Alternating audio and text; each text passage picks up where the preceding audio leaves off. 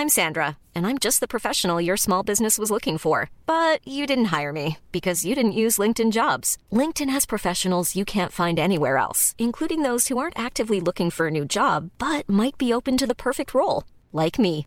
In a given month, over 70% of LinkedIn users don't visit other leading job sites. So if you're not looking on LinkedIn, you'll miss out on great candidates like Sandra. Start hiring professionals like a professional. Post your free job on linkedin.com/people today. Unsere Welt ist auf dem Weg in das Zeitalter der künstlichen Intelligenz. In atemberaubender Geschwindigkeit verändert sich beinahe alles. Besonders in der Geschäftswelt ist die ungeheure Dynamik des Wandels spürbar. Die Unternehmen und die Menschen darin sehen sich vor vielen Unsicherheiten und Herausforderungen. Der Aufstieg der künstlichen Intelligenz bedeutet neuen Wettbewerb, eine Flut von Daten, aber auch sich verändernde Fähigkeiten und die sich daraus ergebende Notwendigkeit von Veränderungen in den Skills von Mitarbeitenden und der Leistungsfähigkeit der Unternehmen. Workday, die Enterprise-Plattform für Finanzen und HR, hat deshalb Innovation zum Prinzip gemacht.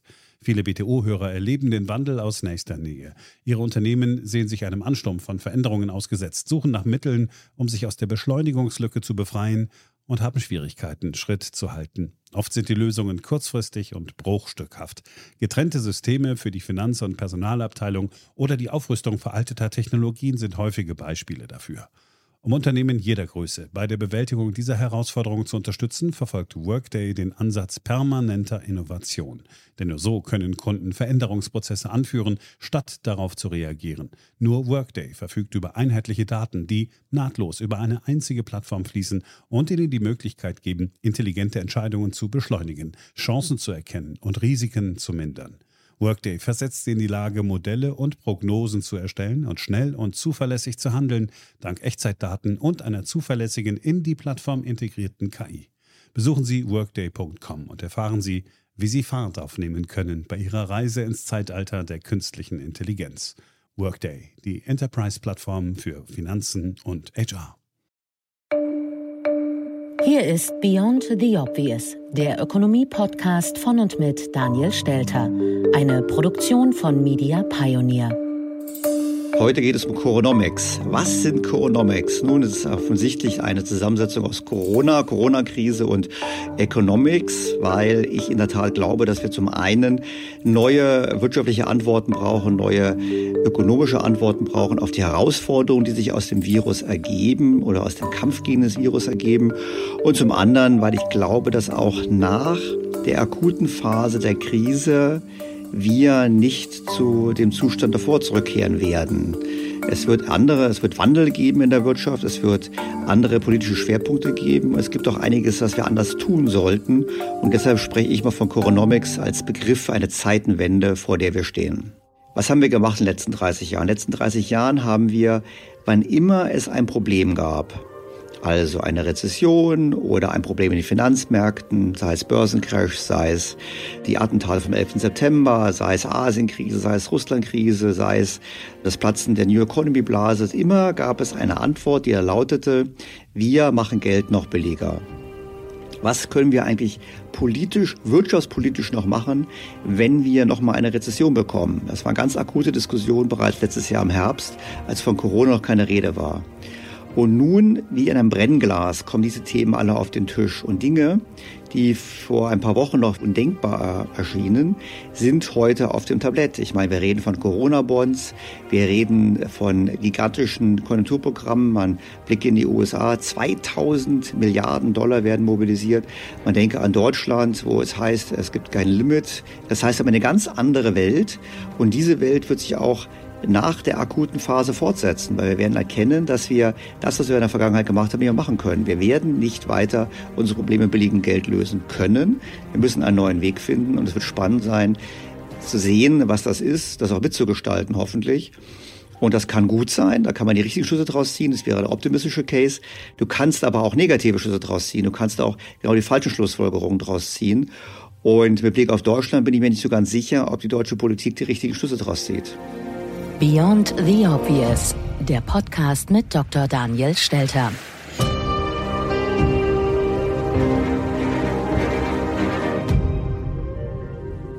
Wir gehen in dieser Episode ausführlich in die Theorie rund um die Coronomics und analysieren, was in dieser Woche seit der Folge vom vergangenen Sonntag passiert ist. Es hat viel Resonanz gegeben, auch von Unternehmerinnen und Unternehmern. Mit einer Unternehmerin haben wir gesprochen. Es ist Sandra aus Berlin. Ich betreibe eine Gastronomie mit alpenländischen Spezialitäten, die sich zusammensetzt aus Kaffeebetrieb, Restaurantbetrieb und Feinkostladen. Und ähm, wir haben 15 Mitarbeiter, wir haben einen Biergarten und wir machen ab und zu auch gerne Caterings. Haben sieben Tage die Woche geöffnet und ähm, das seit 2007. Die entscheidende Frage an Sandra war natürlich und ist natürlich, wie läuft das Geschäft in der Krise? Was konnte sie tun, mit der Krise umzugehen? Und vor allem, was sind ihre Aussichten? Es läuft nicht gut. Der Umsatzeinbruch ist dramatisch. Nach der Rede von Angela Merkel würde ich sagen, auf jeden Fall ein Cut um die 50 bis 60 Prozent. Jetzt geht es wieder nach oben. Das heißt, dank To-Go-Betrieb, aber auch durch Gutscheinaktionen, die wir ins Leben gerufen haben, um eben die Liquidität aufrechtzuerhalten, würde ich jetzt sagen, wir haben um die ja, 30 bis 40 Prozent noch Umsatzeinbußen. Auf den ersten Blick steht Sandra besser da als viele andere. Es gelingt ihr, noch Geschäft zu machen, das ist bewundernswert, und sie hat Mitarbeiter, die ihr noch mithelfen. Dennoch sind auch bei ihr die Aussichten schlecht. Die Liquiditätspolster reichen nicht aus, um länger als ein paar Wochen zu überleben. Die meisten Unternehmen haben kaum Rücklagen und diese Krise ist ein ungewöhnlicher, ein ausgesprochen großer Schock, weshalb die Existenzbedrohung für viele Unternehmen sehr real ist. Wir haben jetzt mal so kalkuliert bis Mitte April und dann wird es wirklich eng. Wir sehen sehr klar, dass die Maßnahmen, beschlossene Hilfen nicht ankommen. Sie sind für Sandra bisher nichts anderes als, als Versprechungen, als Ankündigungen. Und damit bleibt eine massive Unsicherheit. Und selbst wenn das Geld fließen würde, blieb diese Unsicherheit. Und wir wissen, dass es für Unternehmen, für unternehmerische Entscheidungen nichts Schlimmeres gibt als Unsicherheit. Weil in dieser Phase muss jeder immer auf Sicherheit setzen und das heißt im Zweifelsfall Kosten schneller senken, Mitarbeiter schneller entlassen und damit den Abschwung verstärken.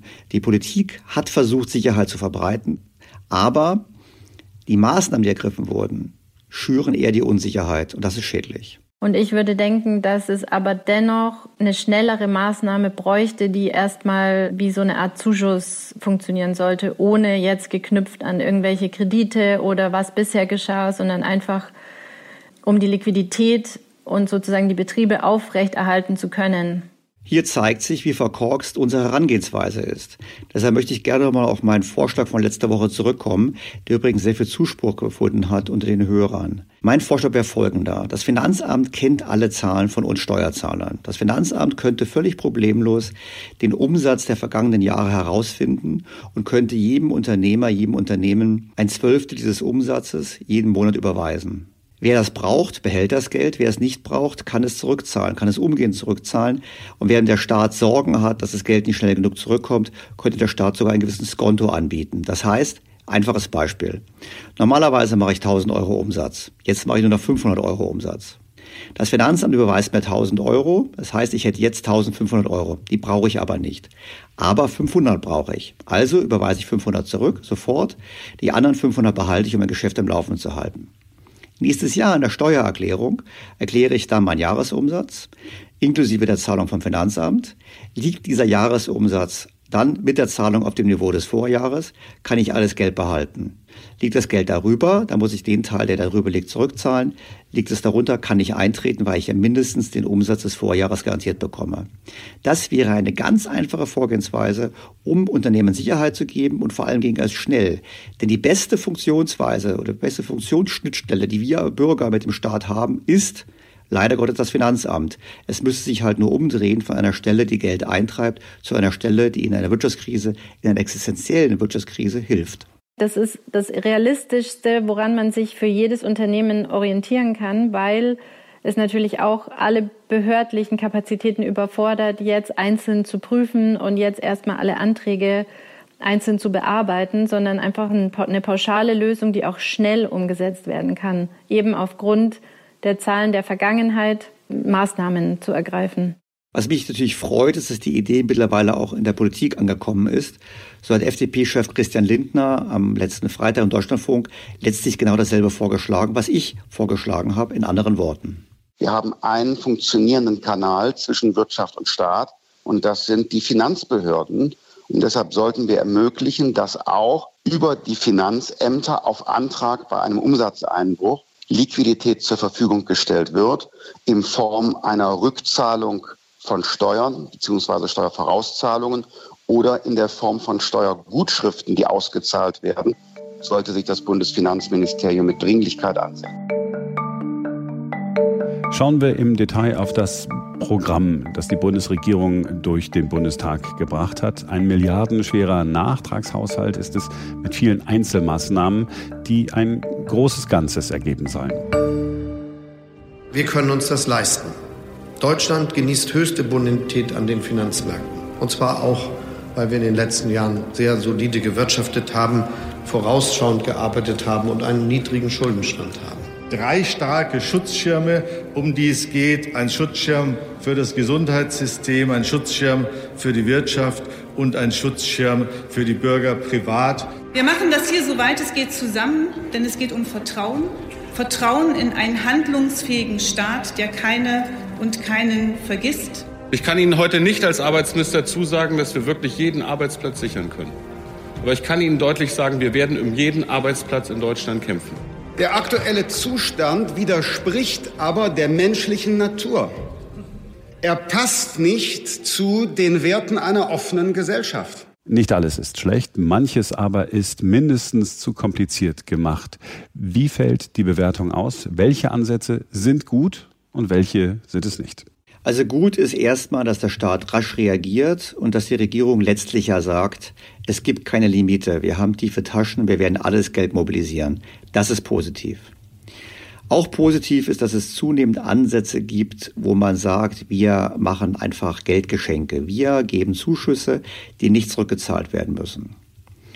Schlecht ist, dass diese Zuschüsse schwer zu bekommen sind, dass die Prozesse intransparent sind und noch schlechter ist, dass die Zuschüsse nur einen kleinen Anteil des Geldes ausmachen. Überwiegend soll es über Kredite funktionieren und überwiegend soll es auch funktionieren über Staatsbeteiligungen. Das ist sehr kritisch zu sehen. Beginnen wir mit den Krediten. Bei den Krediten ist es einfach so, die Frage, die sich jeder stellen muss, ist, werde ich in der Lage sein, diese Kredite zurückzuzahlen? Und wenn wir uns anschauen, gerade die kleineren und mittelgroßen Unternehmen, die werden große Schwierigkeiten haben, solche Kredite zurückzuzahlen. Und sie werden sich die Frage stellen, lohnt sich das überhaupt oder soll man nicht lieber zumachen? Die andere Frage ist, wollen wir wirklich eine Wirtschaft haben, in der wichtige Unternehmen zum Teil im Staatsbesitz sind? Denken wir zurück an die Finanzkrise, denken wir an die Bankenkrise. Und da wäre es richtig gewesen, wenn der Staat viel mehr Anteile genommen hätte an den Unternehmen. Warum? Weil die Finanzkrise war kein exogener Schock, war nicht etwas, was vom Himmel gefallen ist, sondern war durchaus ein selbstverursachtes Problem. Dort ist es nur richtig, wenn man Aktionäre hätte das Geld verlieren lassen. Das wurde eben gerade in Europa nicht ausreichend gemacht und das war ein Fehler. Und heute ist es etwas anderes. Heute geraten Unternehmen in Existenznöte aufgrund einer gesamtgesellschaftlichen Aufgabe, nämlich dem Kampf gegen eine Virusepidemie, die viele Menschenleben kosten kann. Und das ist etwas ganz anderes und sollte nicht dazu führen, dass jene, die aufgrund ihres Geschäftsmodells, aufgrund ihrer Kostenposition, aufgrund der Art, wie sie das Geschäft betreiben müssen, besonders anfällig sind, dass die dann hinterher verstaatlicht werden und andere, bei denen das nicht so ist, eben nicht verstaatlicht werden. Wir brauchen einen ganz anderen Ansatz, nämlich einen Ansatz, der die Lasten fair verteilt. Letztlich kommt noch hinzu, wie schaut die Welt dann aus, wenn der Staat so großen Einfluss hat? Haben wir die ausreichend qualifizierten Politiker, um diese Unternehmen zu verwalten? Haben wir die ausreichend qualifizierten Beamten, um diese Unternehmen zu verwalten? Da habe ich große Fragezeichen aufzuwerfen. Und darum wäre es besser, wir hätten jetzt bereits einen Ansatz, der nicht dazu führt, dass der Staat mehr Einfluss bekommt, sondern dass der Staat eine wichtige balancierende Rolle wahrnimmt. Muss daran erinnern, der Staat sind letztlich alle wir, nämlich die Steuerzahler, die Politiker sind nur die Akteure, die unser Geld entsprechend einsetzen. Und wie soll es hinterher weitergehen? Und deshalb wäre es besser, jetzt zu helfen mit dem Thema, wie ich es nenne, Umsatzsteuerausfallzahlung, die hinterher bei der Einkommensteuererklärung oder bei der Unternehmenssteuererklärung, was immer da anfällt, korrigiert wird. Und dann zu sagen, jawohl, wir haben denen geholfen, die es wirklich brauchen. Das ist der faire Ansatz. Und ich bin auch fest davon überzeugt, dass wir am Ende kostenmäßig nicht über, sondern eher unter dem Niveau liegen werden, was für Kosten anfallen werden bei der jetzigen Vorgehensweise. Einige haben mich darauf hingewiesen, dass ich quasi in meinem Vorschlag nicht ganz zu Ende gedacht habe, weil ich natürlich gedacht habe, jeder verhält sich fair. Aber natürlich ist es so, wie immer, jeder Ansatz birgt immer die Gefahr in sich, dass er missbraucht wird. Natürlich könnte es jemanden geben, einen Händler beispielsweise, der eigentlich nur handelt. Und wenn man dem den Umsatz erstattet, einfach keine Ware einkauft und dann quasi den ganzen Umsatz als Gewinn einsteckt. Das ist natürlich etwas, was nicht sein sollte. Deshalb müsste man nicht nur eine Umsatzausfallzahlung vornehmen, sondern müsste auch sagen, wir schauen uns an, wie denn dein Gewinn im kommenden Jahr ist dann müsste diese entsprechend hoch besteuert werden. Also wir müssten eigentlich hingehen, müssten sagen, wir garantieren den Umsatz des letzten Jahres und wir garantieren dir auch den Gewinn des äh, letzten Jahres, aber eben nach oben gedeckelt. Das heißt, wenn du deutlich mehr Gewinn erzielst, indem du zum Beispiel doch Mitarbeiter entlassen hast, obwohl du es nicht hättest müssen, dann soll dieser Gewinn nicht beim Unternehmen verbleiben, sondern sollte dann wieder an die Gemeinschaft zurückfließen. Das heißt, das ist ein wichtiger korrigierender Aspekt. Hatte ich letzte Woche übersehen oder nicht daran gedacht, aber ich glaube, es ist eine wichtige Ergänzung. Macht das ganze System aber nicht unbedingt komplizierter, weil wir müssen immer eine Steuererklärung abgeben. Dann haben wir eben den Effekt, wir haben eine Umsatzausfallgarantie, dass das nicht stattfindet und gleichzeitig haben wir eine Deckelung von Übergewinnen, damit eben ein Verhalten im gemeinschaftlichen Sinne belohnt wird und nicht ein Verhalten, was den eigenen Gewinn maximiert. Wie lange können wir das durchhalten? Das ist die Frage, die jeden Tag drängender wird. Sandra hat diese Frage nach dem Durchhalten zu Beginn dieses Podcasts für sich schon beantwortet. Es kann nur noch wenige Tage so weitergehen. Mitte April wäre Schluss für Sandra. Exit-Strategien sind gefragt. Es gibt inzwischen mehr und mehr Politiker und auch Experten, die sagen, so richtig der Shutdown auch jetzt ist, es wird eine Zeit danach geben und wir müssen jetzt entscheiden, wie diese Zeit danach aussehen soll. Also ich bezweifle, dass wir die jetzige Politik lange durchhalten. Da muss ich ganz klar sehen, die ökonomischen Kosten sind erheblich. Wenn das IFO-Institut berechnet, dass wir einen Schaden haben in der Größe von bis zu 1000 Milliarden Euro, gibt es bereits eine Indikation, über welche Dimensionen wir sprechen. Natürlich ist jedes Menschenleben sehr viel wert und das ist ein Thema, was ähm, eine sicherlich eine Frage ist für Ethiker und eine gesamtgesellschaftliche Diskussion. Wir müssen aber natürlich ganz klar sagen, im Vergleich zu dem, was bei anderen Dingen getan wird, wird irgendwann der Punkt kommen, wo man fragt, ist der Aufwand gerechtfertigt? Bei normalen Grippeepidemien haben wir auch 20.000, 45.000 Tote im Jahr. Wir haben nach wie vor Unfälle im Straßenverkehr, wir haben anderes. Das heißt, die Frage wird immer aufkommen, welchen Aufwand sind wir als Gesellschaft bereit zu tragen? Nicht nur wirtschaftlich, auch sozial wird es Konsequenzen haben. Insofern sind die Überlegungen sicherlich richtig, die dahin gehen und sagen, Gibt es Möglichkeiten, dass wir schnell viel mehr Leute testen? Gibt es Möglichkeiten, dass wir unsere Isolationsbemühungen auf die Risikopatienten konzentrieren, also Menschen mit Vorerkrankungen, ältere Menschen, damit die Jüngeren, die nicht gefährdet sind, wieder zurück ins Berufsleben gehen können? Das sind alles relevante Fragen. Die Fragen werden gestellt werden, nicht nur in Deutschland, sondern weltweit. Und wir brauchen darauf eine Antwort. Letztlich sieht man ja in China, China hat sich jetzt entschlossen, diesen Weg zu gehen. Korea hat sich entschlossen, diesen Weg zu gehen. Wir werden diesen Weg auch gehen müssen. Es wird uns gar keine andere Wahl bleiben. 156 Milliarden Euro Neuverschuldung plus Garantien in Höhe von 600 Milliarden Euro. Die Schuldenbremse ist ausgesetzt, die schwarze Null, sie gilt nicht mehr, aber das wird sich ändern, sagt Bundeswirtschaftsminister Peter Altmaier. Er hat im ZDF in dieser Woche versprochen, die Rückkehr zur strengen Haushaltsdisziplin ist nur eine Frage der Zeit. Der Staat muss handeln. Das Geld, das wir aufnehmen, äh, nehmen wir zu günstigen Konditionen am Kapitalmarkt auf. Und die sind auch nur deshalb so günstig, weil alle uns glauben und vertrauen, dass wir das nur tun, solange es notwendig ist, wenn die Krise überwunden ist. Und wir hoffen, dass dies in einigen Monaten der Fall sein kann. Dann werden wir zurückkehren zur Politik der Sparsamkeit. Dann werden wir zurückkehren, auch, sobald es möglich ist, zur schwarzen Null. Aber wenn außergewöhnliche Herausforderungen bestehen, dann muss der Staat auch zu außergewöhnlichen Mitteln greifen. Die schwarze Null wäre eine Fortsetzung der falschen Politik der letzten Jahre. Wir hatten dazu einen Podcast, den kann ich immer wieder empfehlen, denjenigen, die es noch nicht gehört haben, diesen Podcast anzuhören, wo wir uns angeschaut haben, was die schwarze Null eigentlich bedeutet. Ein wesentlicher Effekt des schwarzen Null ist nämlich der, dass es unseren Außenhandelsüberschuss erhöht. Weil wir haben folgende Situation, wir haben private Haushalte, die sparen. Das werden sie auch tun nach Corona. Wir haben Unternehmen, die sparen. Das wird nicht ganz so sehr der Fall sein mehr nach Corona wie vor Corona, aber trotzdem sind die Umstände nicht so, dass die Unternehmen groß investieren werden. Wenn Unternehmen Schulden tilgen müssen, ist es nämlich nichts anderes als auch sparen. Und wenn dann der Staat auch noch spart, dann geht das nur, wenn wir einen Handelsüberschuss haben.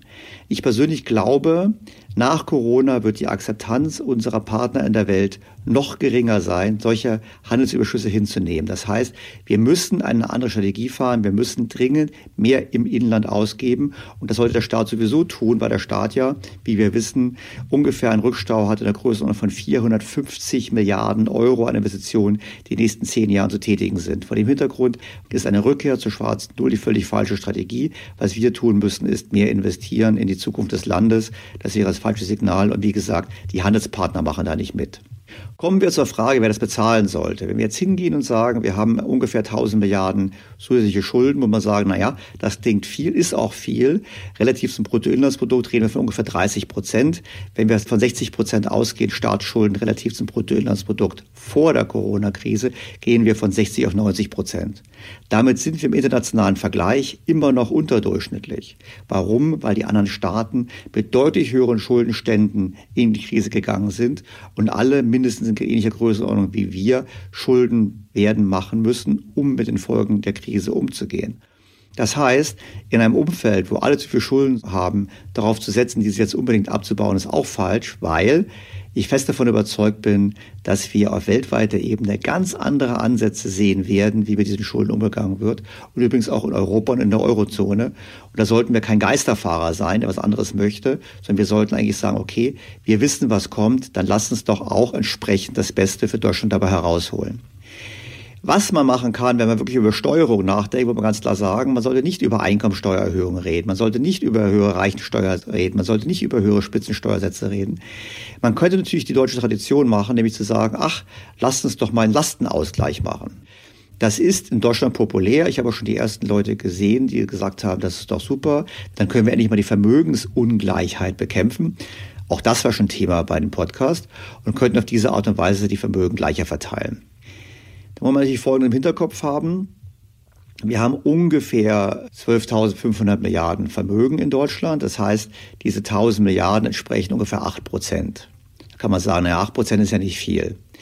Wenn man dann aber überlegt, dass es ja viele Ausnahmen geben wird, es wird Mindestvermögensgrenzen geben, es wird Ausnahmen geben für das berühmte Häuschen, in dem man wohnt, es wird Ausnahmen geben für Familienbetriebe, also deren Betriebsvermögen, dann kommen wir sehr schnell in die Größenordnung von Sätzen bis zu 30 Prozent, über die wir da reden, wo schon die Frage aufwirft, ist das gerechtfertigt, dass wir in diesem Maße sozusagen Sondersteuern erheben, wenn gleichzeitig die anderen Länder Europas viel höher verschuldet sind, diese Maßnahmen nicht ergreifen, obwohl dort die Privathaushalte deutlich vermögender sind als bei uns. Also ich glaube, wir sollten eher sagen, lasst uns den europäischen Weg gehen, der darauf hinauslaufen wird, dass die EZB die Lasten trägt, indem sie entsprechende Anleihen beispielsweise kauft und finanziert und nicht über den Weg gehen, besondere Steuern zu erheben.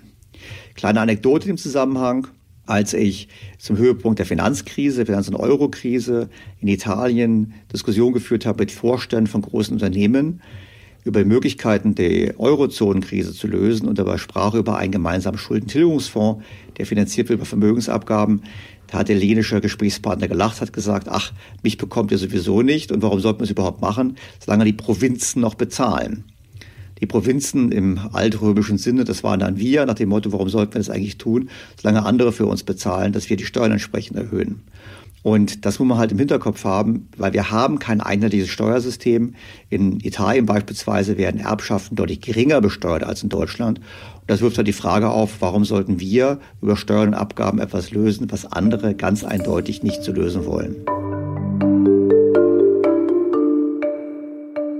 Auf dem EU-Videogipfel am Donnerstag ist eine alte Idee wieder aufgekommen, die einen neuen Namen bekommen hat. Die Eurobonds, die jetzt passend zur Pandemie Corona-Bonds getauft wurden.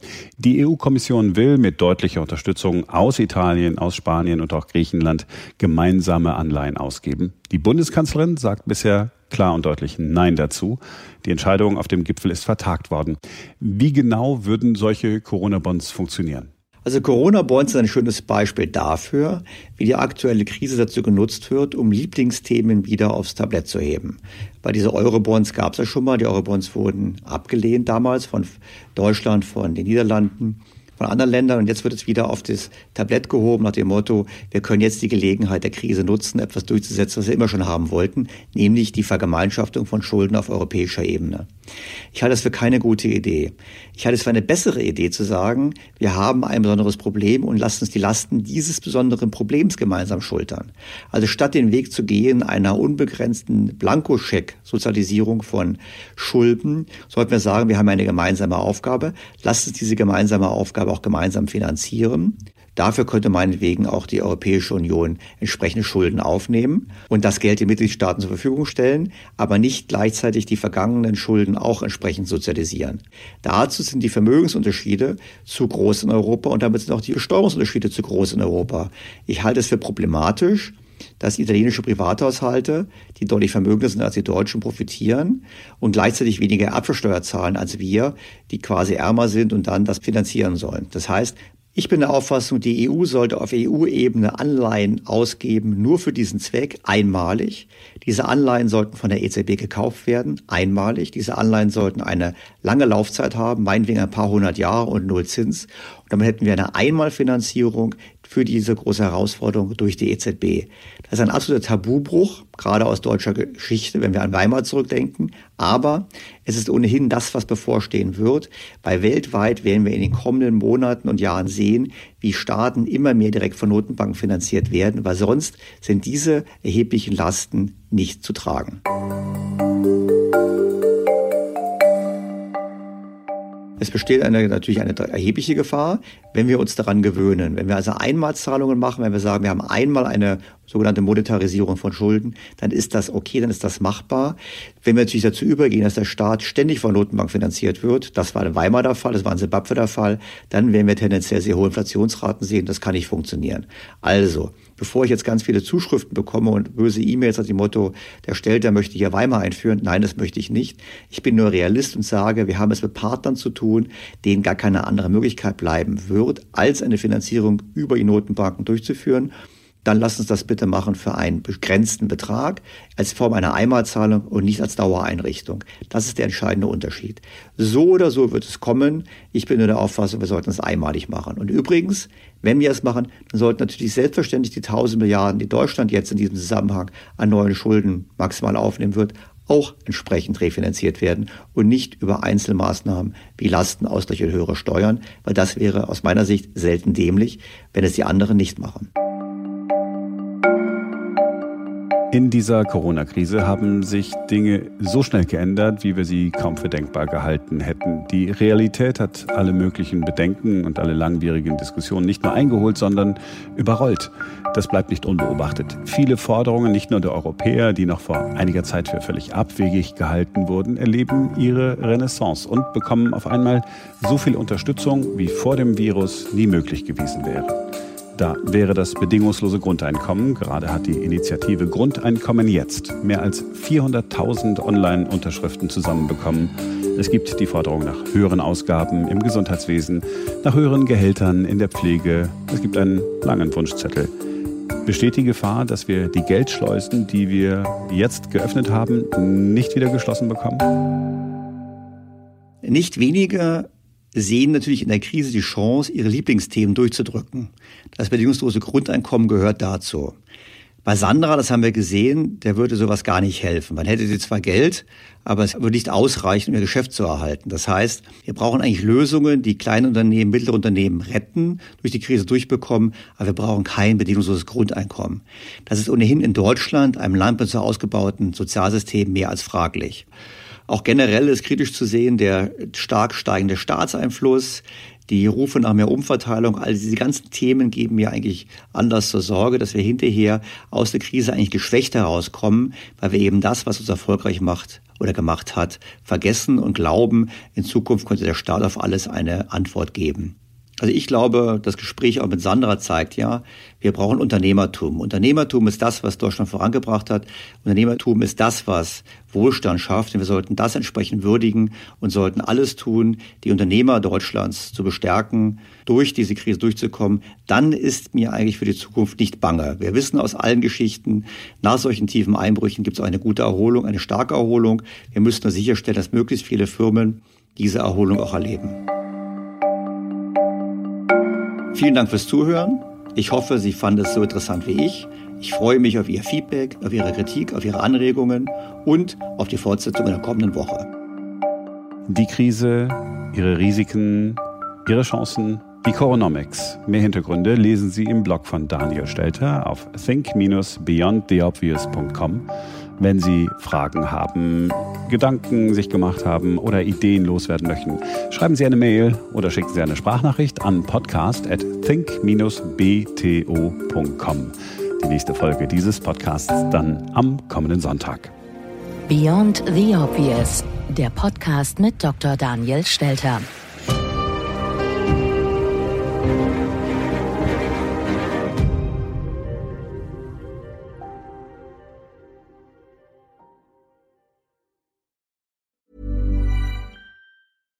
Was ist noch besser als ein guter Plan? Die Möglichkeit, ihn zu ändern. Mit integrierter KI bietet Workday kontinuierliche Innovationen, die Ihnen helfen, agil zu bleiben, egal was passiert. Workday, the finance and HR system for a changing world.